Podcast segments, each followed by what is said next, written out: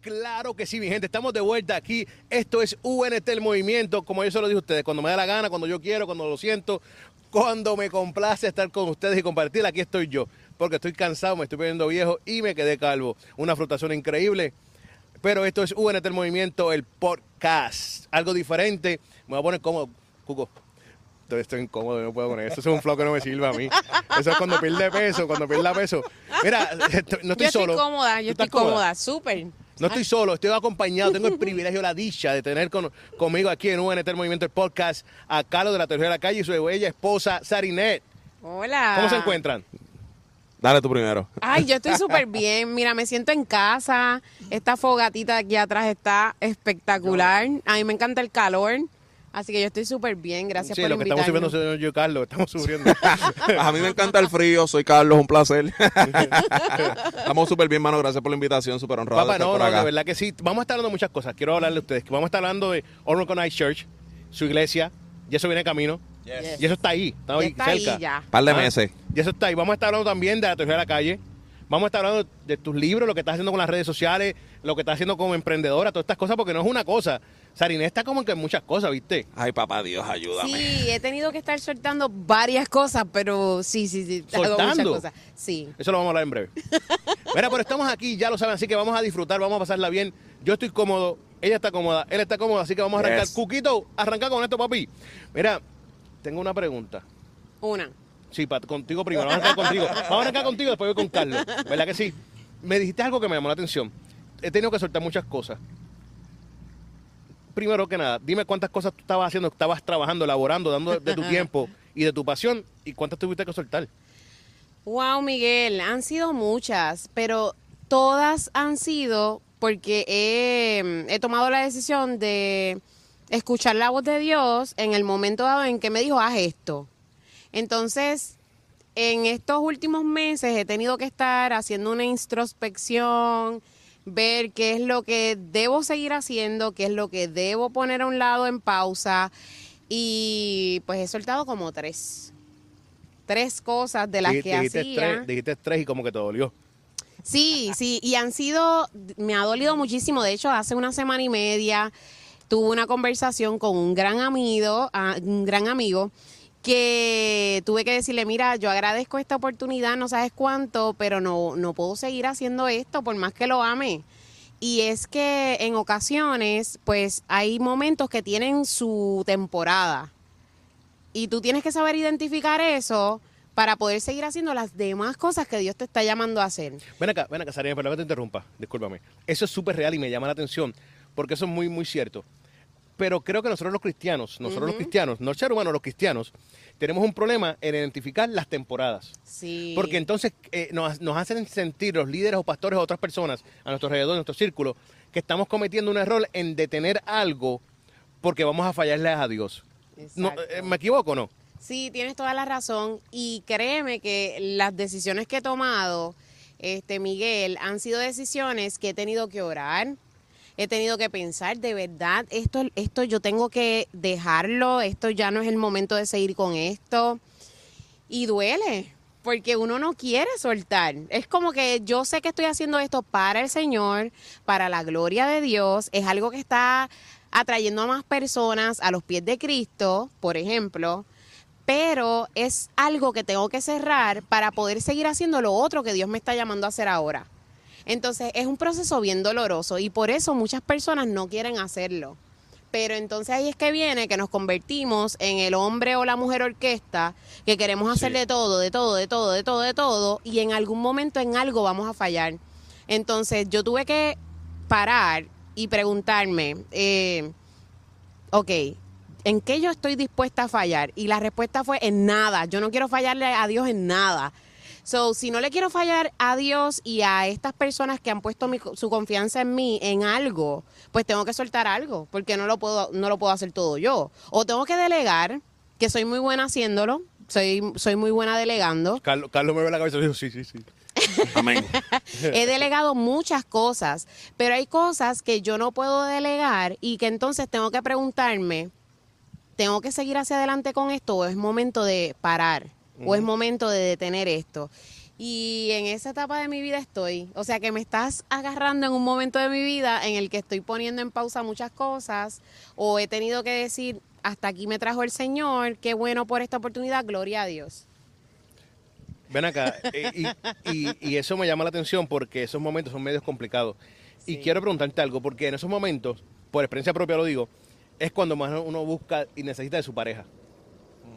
Dirección, que te ayude, que te, que te digas, estás bien o estás mal con esas decisiones, porque son importantes. Así es. ¿Cómo ha sido esto para ti, Carlos? Para mí, mano, ha sido un proceso de aprendizaje más que todo, porque yo soy un tipo que muchas veces me gusta bailar al son que me pongan, en verdad. Yo no soy un tipo como que súper exigente de que no, mano, se tiene que hacer como yo lo tenía ideado aquí y si no se corre por esta línea y no se, y no estamos haciendo lo que yo ya había pensado, pues es como que no, mano, o sea, muchas veces surgen cambios, surgen oportunidades, se abren unas puertas, se cierran otras, amén, se cierran otras y pues, mano, es como que, ok, vamos a orar, mano, si Dios te está moviendo a esto, o sea, yo no, yo, jam- o sea, es- yo me sentiría horrible que Dios le abra o le cierre una puerta a Sariné y yo sea el que esté en el medio o impidiendo que se abra o impidiendo que se cierre y es como que, o sea, Sí, o sea, sería horrible para No, mí. Y, y eso es súper, y es complicado, brother. Es complicado ¿no? cuando uno está en esa posición de que, ¿qué hago? ¿Cómo lo digo? ¿Cómo lo hago? ¿Cómo va? ¿Cómo no va? Sí, porque entonces después es fácil, porque después la, la culpa puede venir a uno rápidamente. Sí, y sabes qué, Miguel, quiero darte una primicia, porque yo quiero que la gente se entere una de las cosas que voy a soltar. Producción, quiero que cuando esto salga diga ¡Primicia! Algo así, ¿oíste? Y me Exclusivo. da, me da tanta alegría poderlo decir por aquí, porque yo sé que muchas personas se van a cuestionar qué fue lo que pasó y tú sabes que empiezan a inventar, inventarse historias y cosas. Diosito, Dios. Ay, Dios mío, pues mira, este, la semana pasada tuve el privilegio de sentarme a hablar con mi amigo Fabio Criales de CBC La Voz. Él me dio la oportunidad junto a Carlos de tener mi programa de radio en CBC La Voz en el año 2020. Sí. Yo vivía en Arkansas, vivíamos en Arkansas desde allá. Yo comencé a hacer mi programa de radio. Yo escribo para CBC La Voz. Y pues llegó el momento de soltar el programa de radio. No pasó nada malo. CBC La Voz nos ha tratado de show. O sea, ha sido una relación tan hermosa. Y para mí, por eso fue tan doloroso. Porque cuando yo me siento a analizar, de verdad esto yo lo tengo que soltar por un lado era contra, es que esta es la mega oportunidad de la vida. Pero por otro lado era, es que Sari, esto es lo que tienes que soltar. Entonces, todo se alineó, luego van a enterarse de muchas cosas, ¿verdad? Que vienen nuevas para CBC La Voz. Pero tuve esa conversación con Fabio hace una semana y pico, después de ese mismo día nos fuimos a comer, hicimos un Esas conversaciones son buenas. Si tú comes después Y- son buenas. Siempre. Y, y lo mejor de todo es que Fabio es nuestro amigo. O sea, por encima de cualquier cosa, somos amigos. Y dejamos la puerta abierta. Y él mismo me dijo, mira, Sari, la puerta está abierta para ti en CBC La Voz porque has hecho esto bien. Y eso me trae satisfacción. Otra persona va a decir, pero ¿y qué es esta locura? que va a dejar de hacer el programa de radio en CBC La Voz. En CBC La Voz, pues sí, en CBC La Voz. Y pues nada, estoy bien feliz del tiempo que estuve, esos dos años haciendo el programa de radio. Pero estamos en una etapa ahora en nuestra vida que estamos haciendo muchas cosas nuevas y tuve que soltar varias cosas. O sea, eso no es solo, o sea, eso no es, no es, no es el todo, eso es una de las tres. Una de las tres. Yo te iba a preguntar las otras dos, pero como que no quieres decirlas, tranquila. No, no lo voy a Eh, decir. me di cuenta porque las has estado como que hablando en silencio. ¿Entiendes? Las tres cosas, las tres, y yo Sí. mm, no voy a decir nada. Sí, sí, sí, pero lo, lo cuento por aquí, ¿verdad? Y lo cuento como una primicia, porque a lo mejor dentro de un mes y medio por ahí ya el programa no va a salir más al aire, pero ha sido una experiencia enriquecedora. Y me, me siento feliz de haber soltado algo sabiendo de que lo hice en el momento correcto y de escuchar la reacción de Fabio. O sea, Fabio dijo, Sari, lo importante aquí es que somos amigos y que nuestra relación va a seguir, no importa si tú estés aquí, si no estés aquí. Y eso para mí fue un alivio, porque si hubiese sido otra persona, a lo mejor me pone la cruz. Es como que, mm, Sí, sí, que claro, va a soltar claro. esto. No, Fabio es excelente líder y excelente amigo. Qué duro. Ven acá, Carlos, quiero preguntarte a ti ahora algo. Te. Eh, la teología de la calle. Eh, ¿Cómo tú has llevado eso? Porque me recuerdo, ¿cuándo tú lo empezaste? Primero que nada, ¿cuándo tú empezaste esa parte?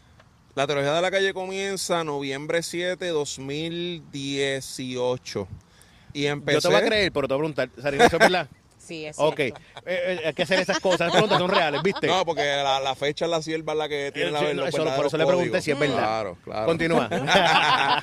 y mano, empecé la teología de la calle como una, una iniciativa, como una respuesta a algo que ya yo estaba haciendo. Yo había empezado a estudiar teología en una universidad en Puerto Rico, nos mudamos a Arkansas después del huracán María, al estado de Arkansas, acá en Estados Unidos. Y me daba cuenta que como que había mucha información y habían conversaciones que no estaban pasando dentro de la iglesia con personas cristianas eh, porque eh, algunos aspectos teológicos de que, que yo estaba aprendiendo, como que la gente, como que era información básica, pero aún así no, no llegaba, o no estaba llegando, o no había llegado, lo que sea. Y entonces yo empecé a hacer un blog y escribía, entonces decía, mano, si esto ya está escrito, puedo sacar un quote y subirlo a Instagram, pero si ese quote ya lo tengo escrito completo en un blog, pues ya tengo la cámara, lo grabo y lo subo a YouTube. Y así empecé, mano. Si ustedes le da para abajo los mil y pico posts que hay en Instagram de la teología de la calle, va a ver que eran quotes con fotos que bajaba de Google o de una o de unsplash.com o lo que sea. Y subí un quote con un mensaje cortito. Y así poco a poco, siempre me ha interesado la música urbana. Esa para mí es la mejor música que existe. Me encantan todos los demás géneros, toda la música, pero la música urbana yo la llevo acá. que te perdone Dios porque yo no lo voy a hacer. Amén. No importa.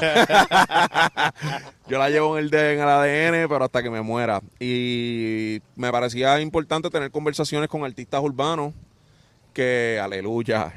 Es la presencia, ¿viste? ¿Viste, está papi? aquí, está aquí. Yo te estoy diciendo que esto es importante. Yo, te- abriste eso y ¡pan! Así. ¡Pum! Se metió Dios. Entonces me pareció importante tener esas conversaciones teológicas, este, ¿verdad? No, no, no preguntar sobre, ah, mano, este, cuándo sacas música nueva o lo de siempre, sino como que ir un poquito más allá en cuestiones de, teología, de Biblia, etcétera.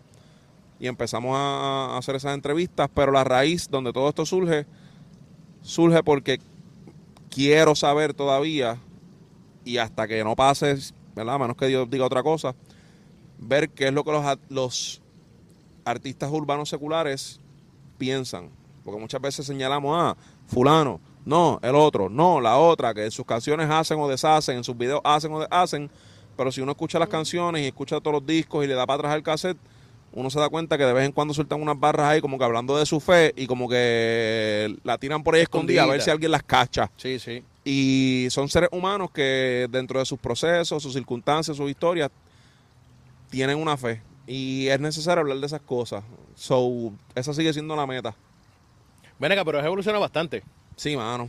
De esos quotes a lo que estás haciendo ahora es una evolución increíble. Brother, sí, la teología de la calle, Dios me da un estrecho ahí que ahora yo digo, diantre, mano, me siento hasta mal porque, o sea, yo nunca he sido comediante, yo nunca he sido memero de hacer memes ni cosas, y ahora estoy que si puedo usar un sonidito de TikTok o de Instagram, Ven acá, me gustó esa palabra, memero. memero. Memero.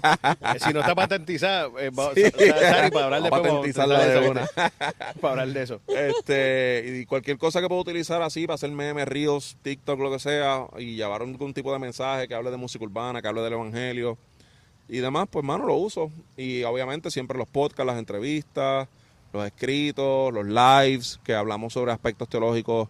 Los otros días hice uno hablando del género de Dios con Natán González, Sí, teólogo. Natán duro. Y estuvimos ahí hablando sobre si Dios tiene género, si es espíritu, si no es espíritu, si es hombre, si es mujer, si no es ninguna, si ¿entiendes? Y esos temas son importantes y, y hay que hablarlos.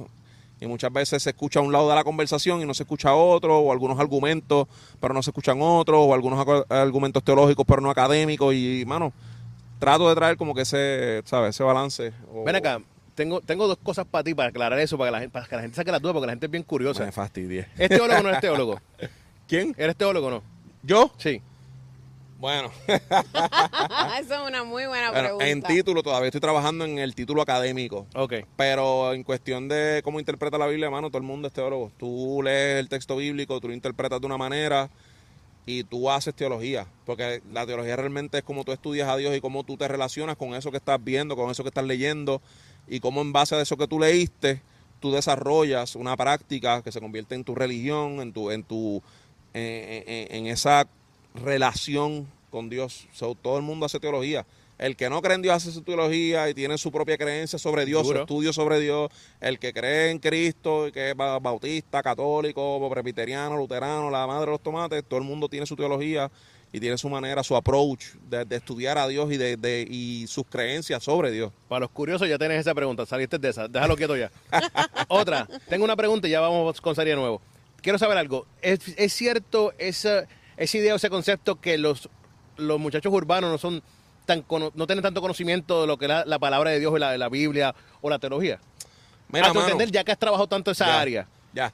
Mira, mano, yo creo que en muchas veces es un misconception que, que se tiene de que los raperos son brutos, cuando realmente, en mi opinión, la mía, yo encuentro que para tú hablar de muchos temas sociales, culturales, eh, teológicos en nuestro caso, tú tienes que saber, tienes que leer. Lo que pasa es que con la industrialización de la música, que eso es otro tema para otro día, pues el- la temática siempre de las canciones, por lo menos en el área secular, se ha vuelto la misma.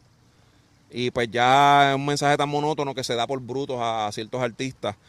Pero, mano, no, yo creo que todo depende. Si tú le preguntas a un artista urbano que tiene 19 años y que llegó a Cristo, que Cristo llegó a su vida hace un año, no va a tener el mismo fundamento teológico que un tipo que lleva a lo mejor 5 o 10 años este, y que ha tomado en serio el estudio de la Biblia. Y pues, va a haber una discrepancia, como a lo mejor vienen chamaquitos, esta generación de ahora son súper curiosos, tienen la información aquí en la mano ya, todo lo que necesitan saber y quieren aprender, no tienen que ir a la universidad, buscan en Google, buscan en YouTube, hay 20 personas hablando de un tema y a los 18 años ya son casi expertos en un tema y te pueden hablar súper claro con argumentos, con evidencias, versus tienes raperos que llevan 20 años en la iglesia y todavía te están citando textos Filipenses bíblicos 4:13. sí, fuera de contexto Ya, mala mía, pa- mala pa mía. probar Perdón. no, no, no metamos para ese tema Juan porque- 3.16. Sí, citándote textos fuera de, de- de contexto y, y haciendo teologías loquísimas y diciendo unas cosas que tú dices, wow, espérate. ¿Me entiendes? So, todo depende de- de- de- del tipo de artista, de la madurez de la persona. So, yo creo que sería injusto ponerle el estereotipo de que o todos los raperos son cultos o todos los raperos son ignorantes. No sería... No es justo. No, no, no, no es justo, en verdad. Es Porque claro, te, no vas, a- claro. te vas a encontrar con diferentes personas en diferentes etapas que todas están aprendiendo o desaprendiendo o están en una vuelta que no, no, no podemos meter a todo el mundo en la misma caja, mi opinión. No, no, muy duro. Esos raperos que están escuchando esto, después le mandamos el cash app de Carlos para que le manden algo Aleluya. por la bendición. Ven acá, Sari, quiero preguntarte a ti. Tengo este libro aquí, Dios en las redes sociales. Esto es tuyo. Mira esto, qué Uh, lindo está se eso. metió Dios. Papi, durísimo. Sí. Quiero que me hables de esto. Dios en las redes sociales. eh, ¿Cómo es eso? ¿Trabaja eso? ¿Funciona? Wow. Mira, el libro, el libro es la historia de mi vida, de cómo Dios me consiguió a través de las redes sociales. Entonces yo A entrelazo. través de las redes sociales. Sí, fue en Facebook. Una amiga mía me escribió por Facebook, hey, vamos para la iglesia, este, quiero que vayas este día. Y ese día, cuando llego a la comunidad de fe, acepto a Jesús como Salvador. So, ahí está la historia de cómo pasó todo y prácticamente comienzo a contar mi vida desde que soy joven hasta cuando lo terminé de escribir. Pero al final de cada capítulo, que los llame evidencias, al final de cada evidencia, entonces hay un pedacito, unas preguntas que tú te haces para poder saber si lo que tú estás publicando en tus redes sociales en realidad reflejan a ese Dios Uh, en quien tú dices creer y si eso va a llegar a personas que necesitan conocer del Señor. Porque ¿qué pasa, Miguel? Hay muchas personas que necesitan de Jesús. Entonces, Dios no tiene redes sociales, pero nos tiene a nosotros, que sí tenemos redes sociales, para poder compartir un mensaje. Mira, no tienen que ser versículos. Puede ser a lo mejor un mensaje que levante el ánimo de alguien que a lo mejor está con una depresión, eh, puede ser a- eh, algo que alguien necesitaba sonreír hoy y leyó algo y eso lo hizo sonreír. O sea, y nosotros pensamos nada más que Dios está en los versículos. O sea, de que yo tengo que sí. todo el tiempo poner un versículo bíblico para que entonces la persona, sí, yo entiendo que la palabra es lo que va a hacer lo que tenga que hacer, pero también nosotros podemos usar las redes sociales para que otras personas lleguen a Jesús. Sabes que eso es súper real porque, y especialmente todas las redes sociales, después del huracán, en Puerto Rico, específicamente en Puerto Rico, después del huracán María, todas estas redes sociales explotaron. Todo el mundo em- aprendió a entenderlas y a poder trabajarlas un poquito mejor. Sí. Fuera de lo que era un versículo bíblico y vamos por ahí. Pero, ¿qué tan real ha sido eso? ¿Y cómo tú ves que hemos evolucionado aprendiendo o hemos aprendido a utilizarlas correctamente? Porque yo creo que yo, yo creo que hemos crecido un poco en eso y hemos evolucionado, pero tampoco estamos a ese nivel. Ay, Miguel, esa pregunta está bien buena, porque es que todo depende de quién la está utilizando. Eh, y el ejemplo que siempre doy es el del cuchillo. Te voy a dar un ejemplo. Las redes sociales, si tú tienes un cuchillo ahora mismo en tus manos, ese cuchillo se diseñó a lo mejor para cortar carne, se diseñó para hacer otra cosa, ¿verdad? Pero ese mismo cuchillo alguien lo, lo puede utilizar para matar a alguien. Real. So, las redes sociales son ese instrumento que pueden ser utilizado para bien, pero puede ser utilizado para mal. Y lamentablemente muchos creyentes la utilizamos mal. Me incluyo porque soy parte del cuerpo de Cristo. Pero cuando digo que las utilizamos mal, es que en lugar de estar hablando de un Jesús lleno de misericordia, de compasión, de gracia, entonces empezamos a decirle a la gente, mira, arrepiéntete porque Cristo viene por ahí, te va a llevar, te vas a quedar. Entonces, en lugar de acercar a, Jes- a la, a la gente a Jesús por amor, los queremos acercar muchas veces por miedo.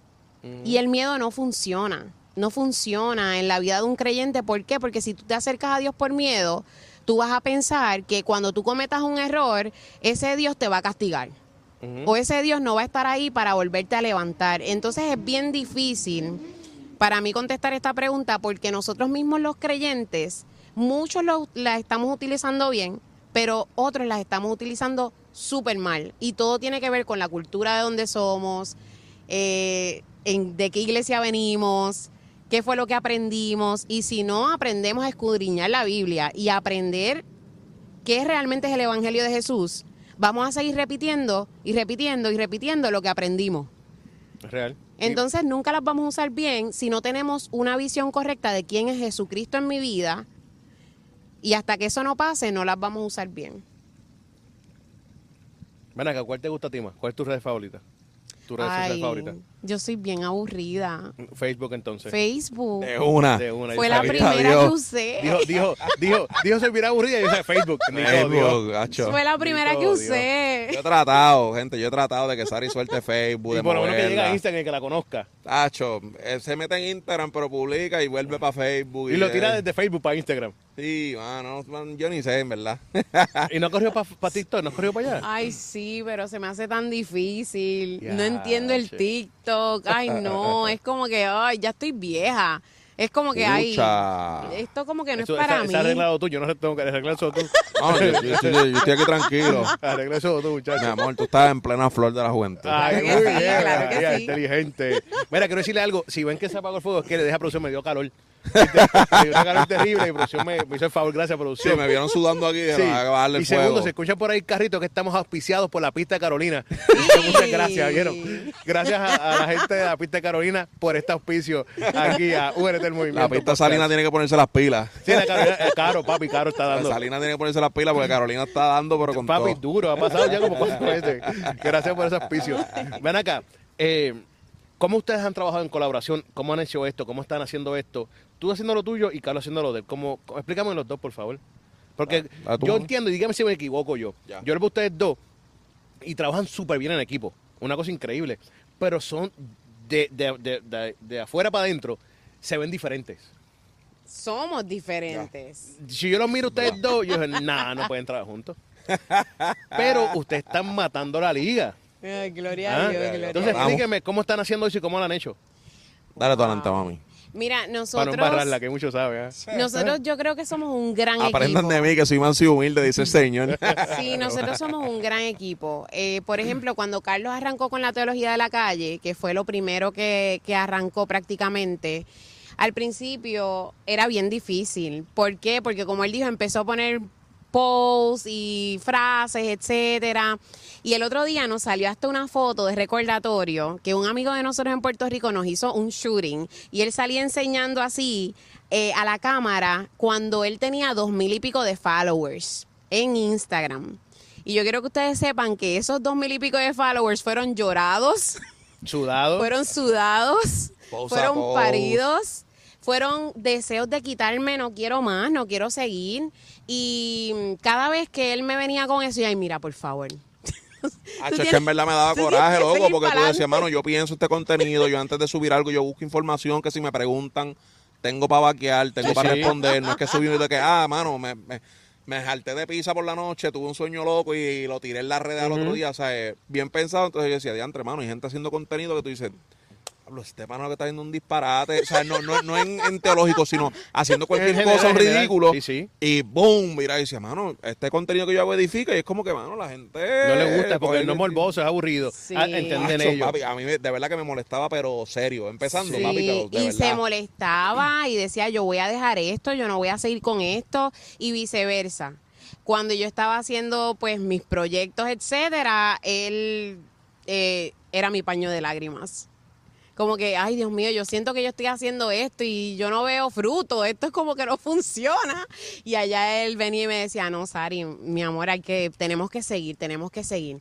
Entonces es algo bien chulo porque nosotros somos lo que hay aquí es lo que hay. O sea, nosotros no nos creemos mejor que nadie, tenemos bien claro quiénes somos, este, todo lo que hacemos es para la gloria del Señor. Nosotros no somos nadie sin Dios. Entonces, eh, lo que pasa es que por ahí, pues tú ves muchas personas, lamentablemente, en general estoy hablando, que lo que tú ves no es lo que ves. Entonces nosotros lo que ven es lo mismo. O sea, yo soy la misma aquí hablando contigo, yo soy la misma en mis redes sociales. Le estaba En diciendo Facebook, a Facebook, alguien Facebook. por ahí en la producción que yo amo ser yo. Yo amo estar en mis tenis, en mis Vans o en mis Converse. Yo amo mi cabello rizo desde la pandemia para acá porque antes no me gustaba. Sí, aquí Este, no lo veo. aquí no lo veo. Ahí Eso. estaba estirado, rubio, ya tú sabes. Pero en fin, este somos un gran equipo. Y no porque seamos grandes, porque aquí yo tengo hasta un hashtag que lo cambié. Tú sabes que hay mucho gloria a Dios. Eso está como que trillado. Pues yo le puse él es el grande. Pasa con gloria a Dios, yo lo Ese digo todavía. Eh, él es el grande, cuando tú lo veas con acento en la E, él es el grande, es un hashtag que yo comento en mi libro, que yo me inventé, porque yo no, a mí no me gustan los churchy words. Y Yo pensé que estaba hablando de Carlos todo el tiempo. No, no, no. No. Y para mí, Él es el grande, es como que Dios es el grande aquí. Yo aquí no soy nada. O sea, claro, yo reconozco que yo soy valiosa delante del Señor. Yo no tengo, yo tengo eso bien claro. Pero yo no me considero mejor que nadie. Y yo creo que eso, pues, nos hace un gran equipo. Real. Ven acá. No, te- no te vas a librar, papá, no te vas a librar. Porque... Ah. No, con, con- con decirme real, con decirme real no vas a arreglar nada, ¿viste? Yo aquí real, mirando así a ver si Sí, pichaban. sí. No, real, me libré. No, papi, no. Dime tu punto de vista en esto. Mira, mano, yo 100% lo que dice Sarine, creo que somos dos tipos de personas que somos diferentes en muchísimas áreas, pero nos gusta ayudar a los demás. Y en ese sentido, pues cada vez que yo estoy como que arrochado y digo, "Ach, mm, no quiero seguir, Sari, no, papi, dale, esto está brutal, yo lo estoy viendo no desde tu perspectiva, sino que sé yo como, como seguidora o como una persona cristiana que está siendo edificada por esto y esto está bueno, mete mano. Y al revés también lo mismo, que cuando Sarine se siente como que diantre, pues ahí estoy, no mami, o sea, tú estás haciendo brutal, estás inspirando un montón de mujeres. Y también ayuda, mano, que, y esto a mí me ha servido, el matrimonio como institución con Sarina, a mí me ha ayudado muchísimo. Ah, cuando yo llegué al matrimonio era una persona que por los estándares de la cultura en que vivimos era como que, mano, tenemos que tener, qué sé yo, est- este tipo de casa, este tipo de carro, este tipo de trabajo. Y con Sarinet y en el matrimonio, mano, he aprendido a que, papi, las cosas no pasan en ese orden, no siempre se tiene lo mejor, pero la actitud que uno toma ante esas cosas, este... Sarina es una persona que literalmente, ella lo dice así, o sea, ella es así, normal. Y va, hemos ido a eventos de gala donde Sarina se compra un traje y va con las mismas Converse, con las mismas Vans que yo le regalé hace dos años. mismas. O sea, y le digo, mami, vamos a comprarte ropa, vamos a comprarte. No, no, no, olvídate de eso. Vamos a comernos un mantecado en tal heladería y vamos a la librería a comprar libros para que necesito aprender de tal tema. Y XYZ. Y, hermano, o sea, esa, ese desprendimiento de, de, de no ser una persona necesariamente que le dé lugar a, a cosas materiales o a lo que la sociedad pueda pensar de que diantre, hermano, ya, ya tenemos 10 años de casados y todavía vivimos alquilados. Que la gente va a pensar es como que, Sí, sí. eh, ahora mismo en este proceso, loco, estamos tan enfocados en lo que en lo que hemos aprendido a través de los años, en las metas que Dios ha puesto y los sueños que Dios ha puesto en, nuestra, en, nuestro, en nuestros corazones, en nuestras manos, que es como que, ¿qué más, qué grasa tengo que cortar más para poder realizar las cosas que queremos? Y eso nos ayuda muchísimo, que somos personas que no estamos enfocados en que si las tenis, o en que si el equipo, o en que si, mano, trabajamos con lo que tenemos y con la gente que quiera trabajar y, y queremos ayudar a la gente a crecer, servir a las personas, a la comunidad, lo que sea que haya que hacer en el nombre de Jesús. Y, mano, eso es esa, esa, es- ese tipo de actitud nos ha ayudado, mano, en el matrimonio, como que a unirnos más y a siempre estar trabajando, aspirando a más, aunque muchas veces no vemos los resultados que queremos. Esa, esa actitud nos ha ayudado muchísimo, mano. Ven acá, ahora quiero, ahora quiero hablar de algo, ya que estamos hablando de trabajar en equipo y trabajar juntos en colaboración. Quiero hablar de algo que va a comenzar muy pronto, ya está comenzando, ya comenzó, Ya. que es el Unrecognized Church, es la iglesia, Sí. es la iglesia que Dios le ha brindado a ustedes, que es la Ponme meta- atención, ponme atención. Es la meta principal aquí, es lo más importante en todo esto. ¿ah?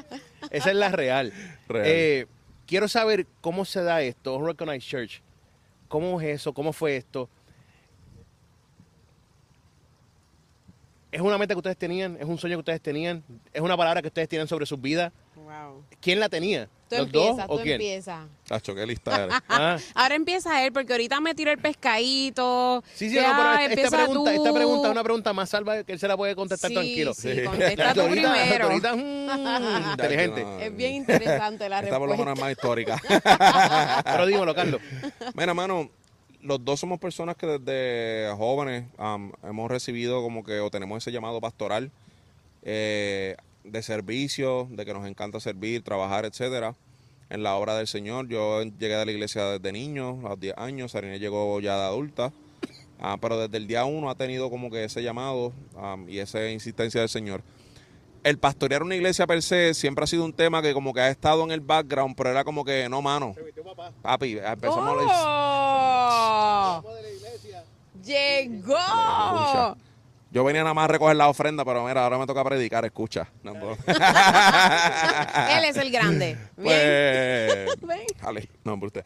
Mira, entonces, era como que un tema que estaba como que en el background y era como que, mano, todo el mundo nos decía, ustedes tienen este llamado, podemos ver este tipo de llamado, este tipo de, de trabajo que Dios puede hacer con ustedes. Y era como que, gracias. Y salíamos por otro lado.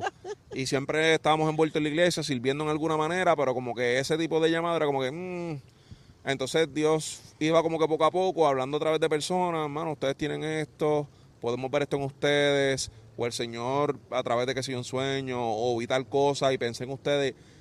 Y eran como que puntos, atando puntos, atando cabos aquí y allá. Llegamos a, en nuestra iglesia de acá servíamos como líderes de matrimonio, de ujieres o de parking, audiovisuales, niños, la- to- to- todos los muñecos. Llegamos a Arkansas, allá llegamos, que yo le dije a Sarinés, aquí no va a servir ni la madre de los tomates.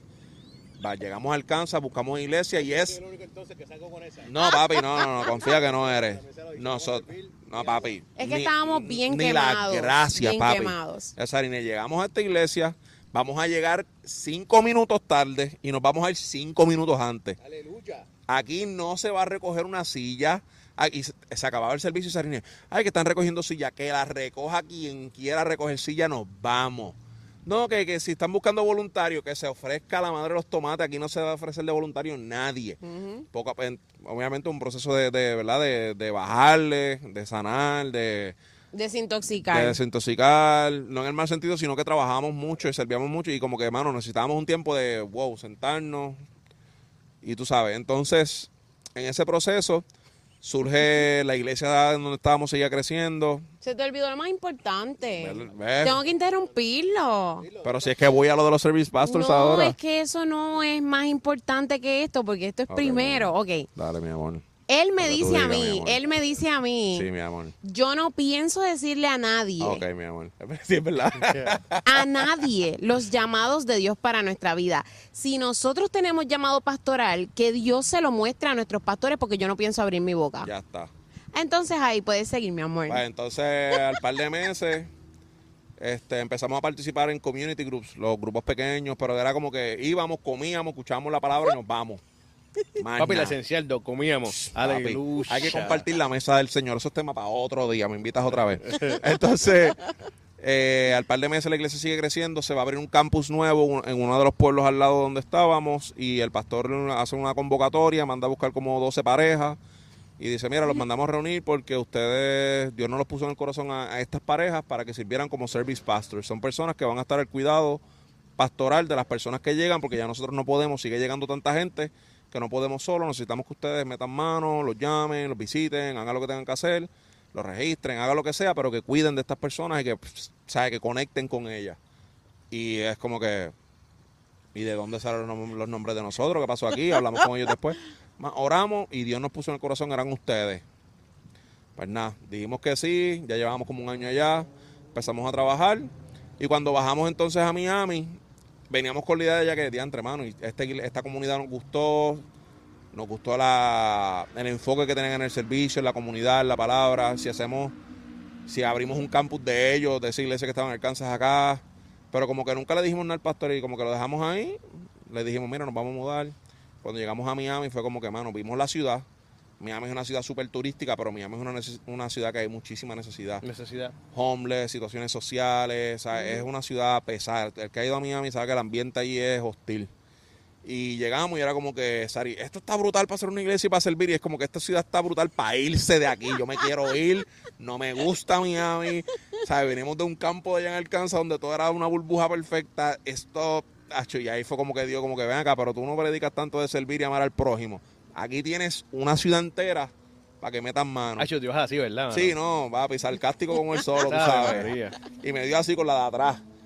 Y ahí fue como que empezamos a hablar del tema, hasta que un- en la iglesia que nos estábamos congregando acá en Miami, la iglesia presbiteriana, este, que mucha gente dice, no, esos presbiterianos son así bien serios y tú sabes... uh". Sí, eso iba a decir, pero te Dios, dejé tranquilo. Dios no ¿verdad? habla ahí, pues mira, Para para, nada. que sepa.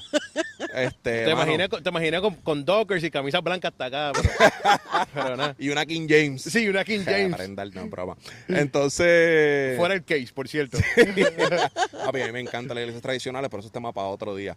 Entonces, el pastor en uno de sus sermones, en un domingo, como que dio ese toque final de que estaba predicando sobre el camino de Pablo de Damasco a, a Jerusal- de Jerusalén a Damasco, y ahí fue como que, ¡pum!, el gancho. Entonces ese mismo día en la casa había una reunión para aquellas personas que él consideraba que, papi, te estoy diciendo que aquí está Dios, que tenían, Oh. que él veía como un potencial para que sirvieran en la iglesia y demás, y nos convocaron. Y ahí fue como que, mano, pues si ya tanto tiempo, ya llevamos 10 años de casado, todo el mundo con la misma lata, Dios dando con la misma lata, esto y esto y lo otro, pues mano, yo creo que Miami es la ciudad para hacer esto, hay necesidad de más, hay personas que también tienen mucho Y- dinero y para donar y servir. que, No, de Sariné, chacho. Sariné ya tenía todo el muñeco montado. No, hombre, la madre de los tomates. Sariné me preguntaba, ¿qué tú crees de este? Y ella llorando, el señor que sí, que Pero sí". se te olvidó otro sabía. detalle. Chicos, Ay, Dios olvidando. mío, a los hombres se le olvida todo. Mami. Perdón, A, estoy generalizando, no Wow. puedo. Eh, mi amor, fuimos a una conferencia. Diantre, sí, loco, es verdad. Pues Eso es dale. importante. No, tú, porque ya yo hablo un Fuimos, montón. fuimos a una conferencia en mayo. Producción agua. Mira esto, nosotros fuimos, fuimos a una conferencia en mayo. Eh, esa conferencia la puedo mencionar porque es que está espectacular. Es un non-profit, se llama Exponential. Fuimos invitados por un pastor de Puerto Rico que no nos conocía. Nunca habíamos cruzado palabra Jonathan con él. Ocasio nos invita porque Carlos lo entrevistó en verdad en su en su En Instagram. Instagram de la teología de la calle y al final nos dice miren chicos este día tenemos una conferencia para si ustedes quieren ir para que lleguen. Nosotros estábamos en Arkansas visitando a nuestra hija que cumplía años. Y el día de la conferencia que era viernes y sábado nosotros llegábamos viernes a Miami y la conferencia era en Orlando. Y le dijimos, cuenta con nosotros. Así que estos dos locos se tiraron desde Miami hasta Orlando el mismo día para llegar a la conferencia. Llegamos No, allí, nos bajamos del avión y nos montamos la guagua. O sea, ni entramos al no, apartamento. como entramos, que- o sea, eso fue como que vámonos. Por ahí mismo, por ahí mismo. Olvídate. Y entonces de momento, al otro día pensábamos, porque decían que era algo de movimientos. Y yo pensé, pues yo tengo el movimiento de soñadoras, Dios en las redes sociales, Carlos tiene el movimiento de la teología de la calle. Ah, pues tiene que ver con él, algo de los movimientos que nosotros tenemos. que la mente es bien diferente. Yo estaba pensando en bailar. Yo estaba Oh. pensando, yo tengo el movimiento No. de la bachata, de la salsa. el eslogan- búscame el aceite que va a morar aquí. No. Mala mía, mala mía. Mira, el eslogan, y me encanta que UNT sea el movimiento, porque el eslogan de ellos es somos creadores de movimientos, no le llaman creadores de iglesias. Entonces llegamos allí al segundo día, eso era por todos lados. Todo lo que decían era para motivarte a plantar una iglesia. Y yo, Dios mío, ¿cómo va a ser? Y al final pasamos al frente, oraron por nosotros y ese día Jonathan, sin saberlo, estaba haciendo ese instrumento que Dios había utilizado para hablarnos y decirnos, este es el tiempo de que ustedes planten una iglesia. No sabíamos nombre. Ahí es que luego viene lo que mi amado esposo empieza a decir, de que empezamos a pensar en nombres y 20 miles cosas. Es real, uno Este, se casa y se le empiezan a olvidar las cosas, papi. Esto tiene un- una combinación mágica que tú te pones este anillo así y eso es, es como a él se chasquido de Tano, todo, papi. Ya yo estoy acostumbrada, a 10 años, ya yo estoy acostumbrada Para a que esto. sepan. Este, pero pues así es que aquí surge hay todo gente ese que quiere, quiere dar testimonio aquí. Sí. En la producción, no sé, Broma. como que Sí, mucha sí. gente por ahí riéndose. Hay unos gozando y otros tristes. Oye, Vamos a decir como decía Gigi, sonríe que Cristo te ama, Sí, aleluya. pero ha sido un camino bien hermoso. Este, y pues somos servidores. Y queremos hacer algo diferente, Miguel, porque estamos cansados de lo mismo. Eso me llama. Yo sabía que me iba a hacer esa respuesta, lo sabía. Eh, no, no, yo sabía que me iba a hacer esa respuesta y te tengo una pregunta para esa respuesta. Eh, ¿Qué va a ser diferente? Porque yo creo que yo creo que nosotros estamos acostumbrados a escuchar que vamos a ser diferente. Yo lo he utilizado.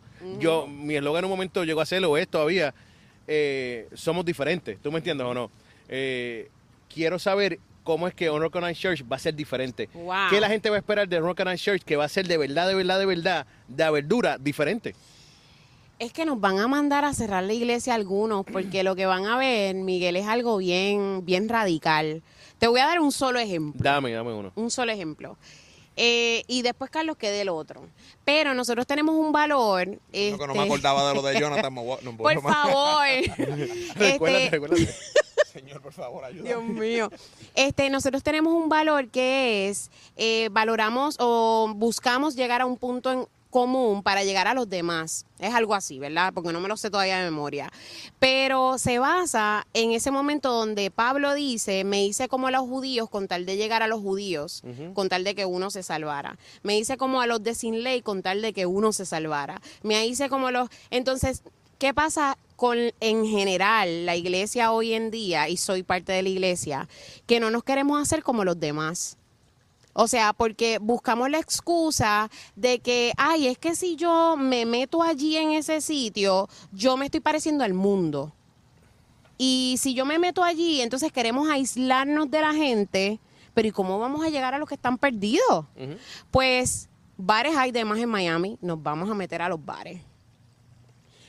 Hay muchísimos lugares en Miami que la gente no va a pensar que va a encontrar un cristiano allí y nosotros vamos a llegar allí y vamos a compartir a Jesús allí. Entonces, esa es una de las tantas. No pensamos pedir ofrenda. Carlos puede abundar un poquito en eso. De que nada, de que no va a pasar ni ofrenda aquí, textea el número tal. Y Eso van no va a aceptar nadie pasar. No diezmo. Vamos a tener en el sitio web un lugarcito donde si la gente quiere donar o aportar algo, lo puede hacer. Claro. Pero no vamos a pedir ofrenda, ni vamos a pedir diezmo, Todo el ni que vamos a pedir que tiene que nada. adorar a Dios a través de las ofrendas lo va a poder hacer a través de las donaciones. Pero desde el púlpito no se le va a decir a la gente, No. Malaquías 3.10, Sí, sí, busca- busca el esto y voy a abrir los cielos y no sé qué Pa- cuento. Tú sabes, esa, eso no va a ser la vuelta. El que quiera ofrendar y diezmar lo puede hacer a través de las donaciones, pero no va a ser parte de la liturgia, del servicio dominical, donde vamos a adorar a Dios con las ofrendas ahora. No va a ser parte de, de- esa liturgia, de ese servicio. Que lo quiera hacer, lo puede hacer a través de la, del webpage o de, donde- de donde quiera entrar a hacerlo. Lo puede dejar el dinero en una cajita que va a haber afuera si quiere hacer para las donaciones. Pero hasta ahí, ¿entiendes? No queremos que la gente que la gente, que venga gente que pasa, que ahora la gente critica a Miami que está carísimo, pero Orlando y todos lados está caro, que las rentas siguen subiendo, cada vez que vas a renovar el contrato te suben 600 mil pesos más de renta, entonces no queremos que la gente, los 200 pesos que le queden en el bolsillo, venga alguien desde el púlpito y diga, no, tienes que dar lo que tienes, porque como la viuda que dio lo que tenía, y entonces el pana tiene 100 pesos para pasar la semana, echar gasolina, comprarle comida a los nenes. Ah, no, pero espérate, entonces me entiendes. Sí, Dios no, suple, pero a entiendo, veces, créeme. ¿me entiendes? Entonces, Mírame, ya yo me no está haciendo llorar, ¿ok? no estamos diciendo que Dios no pueda usar esos, esos 100 dólares y multiplicártelos, pero Dios tampoco es este la bolsa de valores aquí que tú inviertes 100 Claro. pesos y te devuelve mil. Real, real, real, real. Ni es, real. una, ni es un esquema piramidal, ni es una red de mercadeo. O sea, Dios es Dios y Dios muchas veces si tú le ofrendas te multiplica y muchas veces si tú le ofrendas no te va a multiplicar ni Que te va a ofrendas, nada. hay muchas ofrendas que no son monetarias. Ya, ¿Tú me entiendes, entiendes? So, no queremos hacer eso parte de, del- Ven acá, y De eso me parece, yo sí la verdad, no es porque no, es que no me ofrenden, no, no, me parece genial que quieran ser diferentes de esa manera. ¿No les preocupa lo que la gente va a decir, o las otras iglesias, los otros pastores, otros líderes, cuando los vean y hablan de ustedes? ¿No les preocupa eso? A mí no. A mí, te voy a ser honesto, me preocupa el que puedan hablar de nosotros, pero en el sentido de que no tengan, de que no nos den la oportunidad de conocernos, hermano. Porque si tú me dices, ok, yo me senté con Carlos Izari, o fui a su iglesia, o les tiré un DM, mira, mano, este, no estoy de acuerdo con estas cosas, pero vamos a dialogar y que yo les pueda expresar mi punto, o nuestra, o nuestra, cómo vamos a, a hacer las cosas, y que me digan, mano, difiero, pero por lo menos tuvimos la conversación, pues chévere. Yo tengo montones de panas que diferimos en mil cosas, sociales, teológicas, políticas, económicas, y son mis panas y ¿sabes? nos ayudamos hasta que nos muramos, si Dios permite. Y no, o sea, no tenemos que estar de acuerdo en lo que te quiero decir. So, si esa conversación se da, pues mira, mano, que después digan desde su púlpito, pero el que no, el que lo hagan o el que pueda pasar sin que se den la oportunidad de que puedan conversar con nosotros o conocernos, saber lo que hay acá atrás, pues eso como que digo, mano, no es justo. No es justo que pase del lado de acá. Si pasa en el gobierno, si pasa en una entidad sin fines de lucro que busca otras cosas, pues, mano, qué bueno. Pero en la iglesia, a mí como que diantre, no me gustaría que pasara. Tú sabes que, Miguel, yo te voy a explicar qué es lo que yo pienso de eso. El que nosotros digamos, nosotros no vamos a pedir ofrenda, no significa que nosotros estemos en desacuerdo Con que pidan ofrenda. con que pidan ofrenda. Lo entiendo. Son cosas totalmente Real. diferentes, pero cuando la gente escucha eso es como que, wow, pero ¿por qué ellos no van a pedir ofrenda? Hay una razón detrás.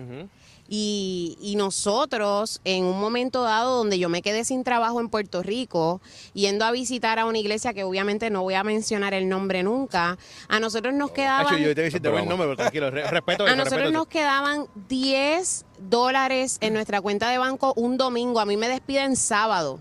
Nos quedaban 10 dólares en la cuenta del banco el domingo. Y hasta el miércoles no cobrábamos. Y ese día a nosotros fueron capaces de decirnos, tienes que ofrendar lo único que tengas en tu cartera, no importa si eso es para darle leche a tus hijos, no importa si eso es para echarle gasolina a tu carro, no importa, Dios te lo va a multiplicar. Y esa manipulación es lo que nosotros no vamos con Claro. eso. Porque Dios hace como Él quiere, cuando Él quiere, como Él puede, o sea, Él es soberano. Entonces hemos utilizado las ofrendas para manipular a la gente.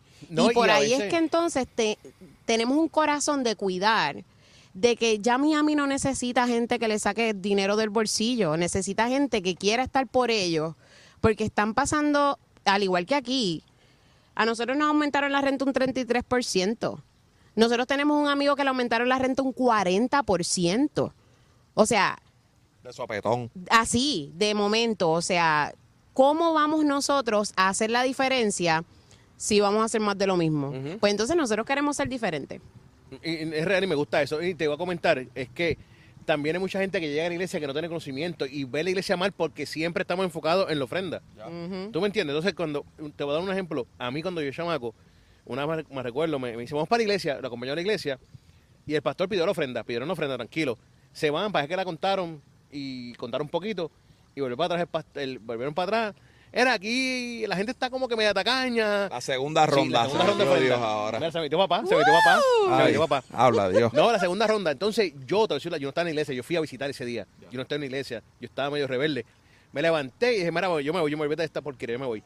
Y cuando me, me le estoy yendo, el pastor se atreve a decir, No. no sean como ese. No. Sí, sí, varón. Y yo le dije, mira, pastor, como yo no, porque él no le dijo, eh, su Dios no le dijo a usted que ya le dio los últimos cinco pesos en el bolsillo. Y eso es lo que pasa. ¿Tú me entiendes o no? Lo que pasa es que nos enfocamos tanto en la ofrenda en vez de la persona, de la necesidad.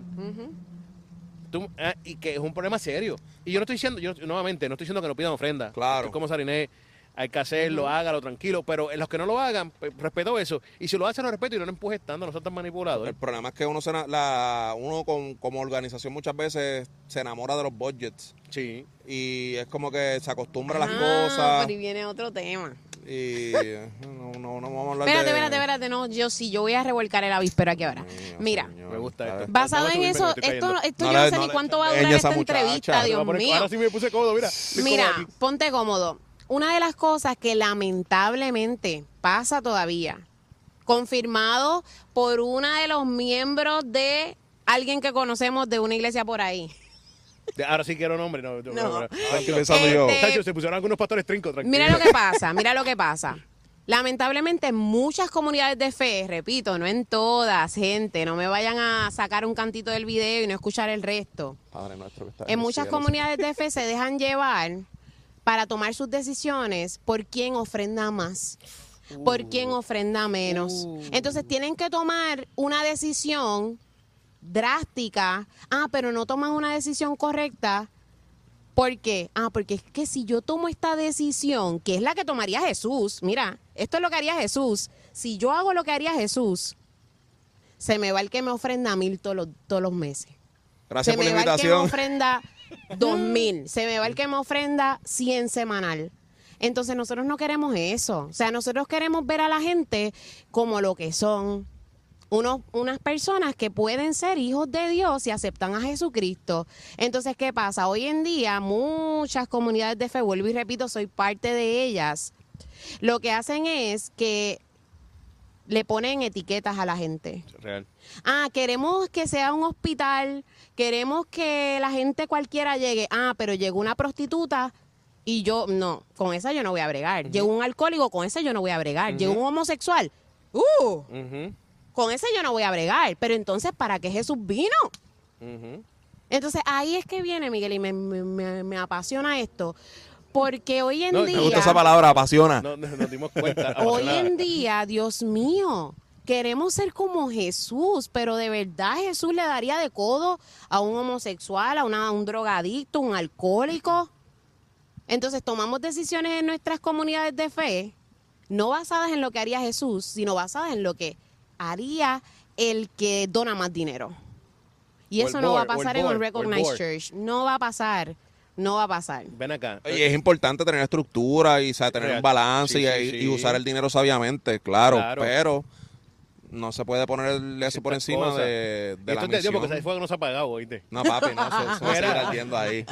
Tengo, tengo una preguntita que me llama atención. Y me imagino que es una duda mía personal, me imagino que mucha gente a lo mejor no piensa, a lo mejor soy yo que soy curioso. Abriendo la iglesia, Unrecognized Church, cuando empiecen eso, algo de lo que ustedes están trabajando ahora mismo va a bajarle. ¿Le van a bajar algo de esas cosas? La teología de la calle, tus cosas, van a bajar porque sé y entiendo que es complicado ser pastor y llevar otras cosas a cabo. Ah. Y especialmente cuando estás comenzando la iglesia. Real. Bueno, la, re- la real, la real, queremos y decidimos plantar la iglesia el año que viene, agosto del año que viene, para tener este tiempo y, y poder preparar un equipo que esté igualmente apasionado que nosotros, que estén igualmente envueltos en el servicio y que, nosotros, que no sea lo que estaba diciendo Serena ahorita, sea un one-man show. Que no todo, no todo dependa del pastor, la pastora, de que, ah, si ellos no están, no se puede hacer nada. Si ellos no están, no se sabe cómo prender las luces, cómo prender el sonido, a dónde ir, a quién hay que buscar, a quién hay que... ¿Me entiendes lo que te quiero decir? So, eso es una parte súper importante. Yo, te soy 100% honesto, por lo menos con la teología de la calle, voy a continuar. Sigue siendo la meta poder seguir hablando con artistas urbanos seculares, este, seguir haciendo contenido de música urbana, porque eso va a seguir siendo una puerta que va a seguir atrayendo a gente, y especialmente a jóvenes, que es un público que nos queremos dirigir 100%, amén, eh, a que sigan llegando a la iglesia, a que esos jóvenes que con tanta información que hay ahora y con tanta gente diciendo tantas cosas, puedan tener, ok, mira, mano, esta iglesia está dispuesta a, que yo haga la pregunta, a que si no saben me digan no sé, y conmigo busque la respuesta. ¿Me entiendes? Que seamos honestos en ese sentido. So, por lo menos no, no hemos vislumbrado, por lo menos cosas como la teología de la calle, Soñadora se va a involucrar o va a ser parte de la iglesia para Sí. mujeres, para ayudar y servir a la comunidad de mujeres. So, no, que, y gracias a Dios tene- hemos desarrollado con el tiempo un trabajo que nos permite am, poder generar ingresos que no dependamos de la iglesia económicamente y que no tengamos que estar presencialmente todos los días, 8 de la mañana, 6 de la tarde, y que si no voy a trabajar o no estoy presente, pues no hago dinero, ¿me entiendes? O no, o no puedo generar un, un ingreso para mi casa para poder pagar la renta, el internet, el celular, etcétera. So, dale, mami, estás ahí. No, y está brincando como popcorn, papá. No, no, no. Este, hay ciertas cosas que se van a modificar y que ya comenzamos. Por ejemplo, yo soy coach y yo doy coaching individual. Ya yo me puse una meta que de diciembre en adelante yo no voy a dar coaching individual, voy a seguir con los coaching grupales y con otras cosas que hacemos en nuestro negocio, pero no me voy a envolver en el coaching individual, porque los que no saben piensan, ah, una hora de coaching, sí, pero para esa hora de coaching Hay que prepararse. yo tengo que prepararme como ocho horas.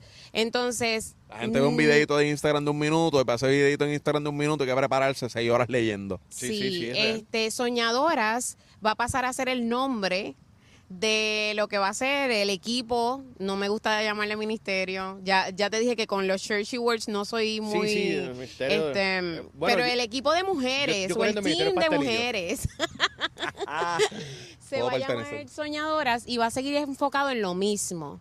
O sea, somos mujeres y somos seres integrales. Yo quiero ayudar a otras mujeres a que hagan sus sueños realidad con la ayuda de Dios. Ese era el sueño original de Soñadoras y ahora mismo Dios ya nos ha estado diciendo, eso es lo que vas a seguir haciendo a través de pues las mujeres de Unrecognized Church. So, no le vamos a bajar, va a estar todo igual excepto esas cositas que hemos identificado. Sí, eso iba a decir, es una canción. Sí, que, que vamos, Gra- Gracias al auspicio de... ¿eh? Ay, Dios mío. Pues vamos a seguir igual, pero ciertas cosas deben ser modificadas. Y de hecho, la decisión que mencioné ahorita de lo del programa de radio sí. y todo Me eso, pues va alineado con todo eso. Qué duro. Ven acá, pregunta real. Le, no, es- no, lo- no voy a utilizar la palabra miedo. ¿Les preocupa? ¿Les da algún tipo de certidumbre no saber qué, qué se espera, qué viene, cómo va a ser? Claro, claro. O Hacho, sea, sí, en verdad, yo soy bien miedoso, mano. Sí. sí, sí, A sí. mí me preocupa. Y especialmente no por uno. Es porque uno pueda hacer. Y as- o sea, uno pueda comportarse a la altura y hacer las cosas correctas que. Por, o sea, por más. Hay muchas personas, lamentablemente, muchos ministros y, y- y pastores, pastoras, lo que sea, que sirven en la iglesia, que hacen las cosas súper bien intencionadamente. Muchas veces hacen las cosas correctas y aún así las personas salen heridas o, o entienden mal o malinterpretan o lo que sea y traen divisiones, trae rencillas, trae dolor.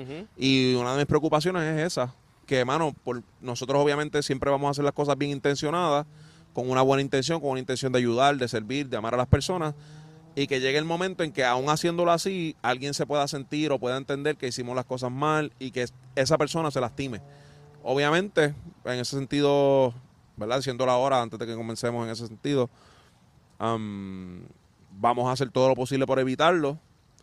No debería pasar, pero obviamente preocupa. De Claro. que aún así haciendo las cosas bien y buscando siempre el 100% el bienestar de la persona, el ser como Cristo, el vivir el evangelio, el servir, el ayudar, el estar presente, el amar, lo que sea, que aún así, por changuerías de la persona, porque realmente la persona se sintió así, no estemos a esa altura que se espera de un ministerio, de una iglesia, de un pastor, de una pastora, de, de, de, una, de una iglesia, mano. So, Y que somos humanos. Claro. Eso, yo creo que ese- el, el miedo mayor mío es que somos humanos. O sea, y yo eh, cuando cometo un error voy a pedir perdón, pero sé que voy a cometer errores. Entonces, es como que, ok, pues tenemos que dejar esto a los pies de Cristo, seguir hacia adelante confiados en que Él va a hacer lo que tenga que hacer y que nos va a cubrir en lo que sea que metamos la pata, que cuando cometamos un error aprendamos de ese error y no lo volvamos a cometer más adelante, porque si somos nuevos en esto, siempre algo va a ocurrir mal, pero lo bueno de eso es que tenemos mentores. O sea, nosotros como sabemos que no sabemos nada de esto, hemos recurrido a varias parejas de mentores que van a ser prácticamente nuestros pastores y que vamos a tener un accountability o una, ¿cómo se llama? vamos a rendir cuentas. Vamos a rendir cuentas, no es como que esto es a lo loco. O sea, tenemos tres parejas de amigos, que uno es Jonathan Ocasio con su esposa, el otro es nuestro pastor Brad de allá de Arkansas con su esposa, este, y la otra es Daina Monteagudo y Edgar. Son nuestros amigos, las tres parejas, los amamos un montón y a los tres le dijimos, ustedes pueden ser nuestros mentores, nos pueden ayudar en esto, nosotros no sabemos nada. Y yo creo que eso, el dejar saber, nosotros no sabemos nada. Ujú. ayúdennos, enséñenos más, unirnos a un network que nos está ayudando a plantar la iglesia, nos va a dar recursos, etcétera. De hecho, la semana que viene vamos para allá, por eso es que estamos aquí este, en Orlando, pues nos va a ayudar muchísimo, a pesar de los miedos. Qué duro, los miedos son normales. ¿Cuál? Son normales, los miedos. Yo tengo miedo. Ah, yo entendí que... No, los miedos. Ya, ya entendí. No, mis miedos son normales. Yo, ¿cuáles son tus Ah, no, miedos? no, los miedos. no, yo, la vida, Tener miedo creo que es normal, como digo. Sí, full. Somos seres humanos y es parte de. Es lo que nos va a acercar más a Dios y Siempre. asegurarnos que estemos enfocados en esas cosas. Bueno, acá, chicos, una pregunta eh, para ir combinando con esto. Cinco cosas que ustedes quisieran que la iglesia estuviera haciendo en el 2024. Cinco cosas que ustedes quisieran ya, Ya, que pues, dijeran, cinco. esto lo logramos. Eh, estás hablando de Unrecognized. Sí, Organized Church. Oh. Wow, tú empiezas, dale. Tú, Que tú- mame tú yo la te- número Mira, uno, mira, para hacerlo, para número hacerlo fácil, para hacerlo fácil. Son cinco, las pueden hacer entre los dos. Sí, obligado. Dale, la número uno. Ustedes son Ya, yo cinco tengo la- cosas Que ustedes que... quisieran Yo que tengo la, la que la primera. iglesia logrado en su primer año. ¿En el primero o en los próximos cinco? No, no, en el En primer, el primer año, en el Sí, primer año yo creo que un community center, un centro donde podamos ayudar a la comunidad, de que cuando pasen cosas muy lamentables como lo que pasó del edificio que se cayó, cuando venga un huracán como pasó los otros días, que la iglesia ya tenga un centro alquilado, lo que sea, donde podamos servir, donde podamos tener ropa, donde podamos albergar, donde podamos repartir comida, donde podamos hacer 20 cosas, este, dar mensajes de, de, obviamente palabras para la gente que lo necesite, consejería, lo que sea. So, yo creo que Community Center, eh, Community Center que se llama, ¿verdad? Centro de ayuda a la com- sí. Centro de ayuda a la comunidad, eh, yo creo que va a ser Fíjate un- que algo es en español. Sí. En español, suena más Centro fácil, de- sí. este, yo creo que esa va a ser uno de los primeros como que enfoques que vamos a, a darle. Yo quiero líderes, o sea, que, que tengamos ya un equipo de líderes que no se reconozca ni quiénes son los pastores principales de allí. O sea, literal. De que cuando piensen en Unrecognized no miren a Sarinet y a Carlos, vean la iglesia como un todo. Porque yo creo que esto no es de nosotros, estoy segura que no es de nosotros, es del Señor. Entonces, eh, quiero que la gente no me vea como pastora Sari, sino como Sari. O sea, sí, voy a cuidarlos, voy a estar ahí para ellos, pero yo no quiero ni que me digan pastora, literal. Lo tenemos en, en el website, en eso, pues por protocolo, que Sí, si sí. los lead pastors, pero yo no quiero ni que me llamen pastora. Y suena lindo, suena lindo. Papi, Sí. Nacho, la cantidad de veces que hemos escrito en las redes sociales, ¿no? El pastor y la pastora, y la Oh, gente escribe, Dios mío. pastora, ¿tú crees en la pastora? Y yo, Dios Sí, te bendiga, sí, sí. sí, sí. Este, Van dos, faltan tres. Van dos. Una Ah. tercera, yo creo que sería, mano, que en ese primer año la percepción general de la iglesia, la poquita o mucha fama que pueda adquirir, que sea una ah, positiva. Que obviamente Miami está todo el medio de la música urbana y qué sé yo qué más. Que si en caso de que sucediera un artista urbano quisiera asistir a una iglesia, que pueda sentirse free de que el, el discipulado que le vamos a haber dado a la congregación hasta ese momento los pueda hacer sentirse cómodos de que no van a entrar por la puerta y ya va a haber alguien con el celular sacándole fotos. O mira, fulano está aquí en la iglesia. Y, ¿Me entiendes? Que puedan sentirse que, que la percepción que se tenga de la iglesia es una de madurez espiritual, de gente que realmente, de que la congregación está ahí para servir. Igualmente, o sea, que, que la cultura de la iglesia, desde los líderes para abajo, es la misma. Amar a la comunidad, servir a las personas, este, no estar pendiente al fichureo o a la pauta o a la vuelta. So, yo creo que esa es la tercera. Por lo menos para mí.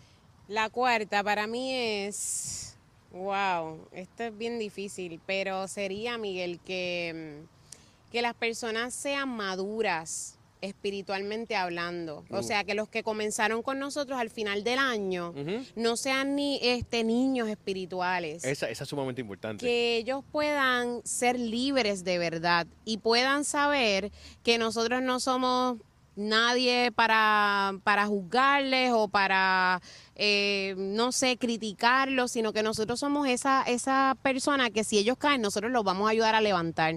Y entonces hoy en día hay mucha, yo creo que hay mucha percepción errónea de- del rol de un pastor. Y ven a los pastores como que, ay, si yo, si yo meto la pata o si lo hago mal, ay, me va a juzgar. Pues no, porque si Jesús mismo lo va a levantar, ¿quién soy yo para juzgarlo? Y, y yo creo que eso es una de las cosas más importantes, que estén maduros para, para poder entender eso. Brutal. Y la sé. quinta, no te va a salvar, Carlos. La quinta- una. Mano, yo te diría que trabajo social.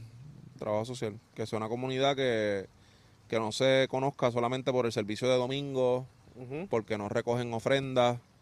Que sea una comunidad que se conozca porque, ah, no recogen ofrenda, pero todo lo poco que tienen o lo mucho, se, no se queda en las cuatro paredes. A lo mejor no tendremos una LED brutal que se puedan ver las letras, pero qué sé yo, se ayuda a la comunidad, se asiste lo que se pueda.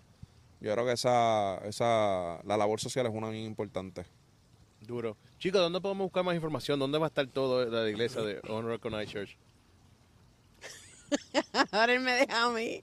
También. Um, el sitio web es unrecognized.church. Asimismo lo pueden conseguir. En las redes sociales estamos como Unrecognized Church, todo corridito.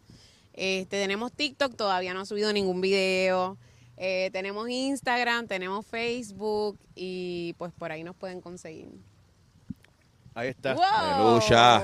Oye, gente, Carlos, Sarina, muchas gracias, de verdad que sí. Gracias a ti. Gracias a ti. Miguel. Les deseo lo mejor. Espero- voy a visitar con mi familia, vamos a estar por allá, así que. Agosto 6, yo necesito que Miguel se comprometa aquí con su esposa Agosto a que 6, van por a bajar favor. para allá, Sí, para sí, sí, vamos, Miami. claro. La producción también. agosto se vamos a estar allá. Agosto Oye, 6. y hablando de producción, gracias a la gente de Live Sound, de verdad que sí.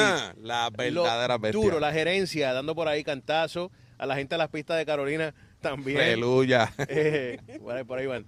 Pero nada, chicos, de mi gente, esto es UNT Movimiento. Nuevamente aquí, cuando me da la gana, cuando quiero y cuando me place. Aquí, la voz. Llévatelo, Cuco.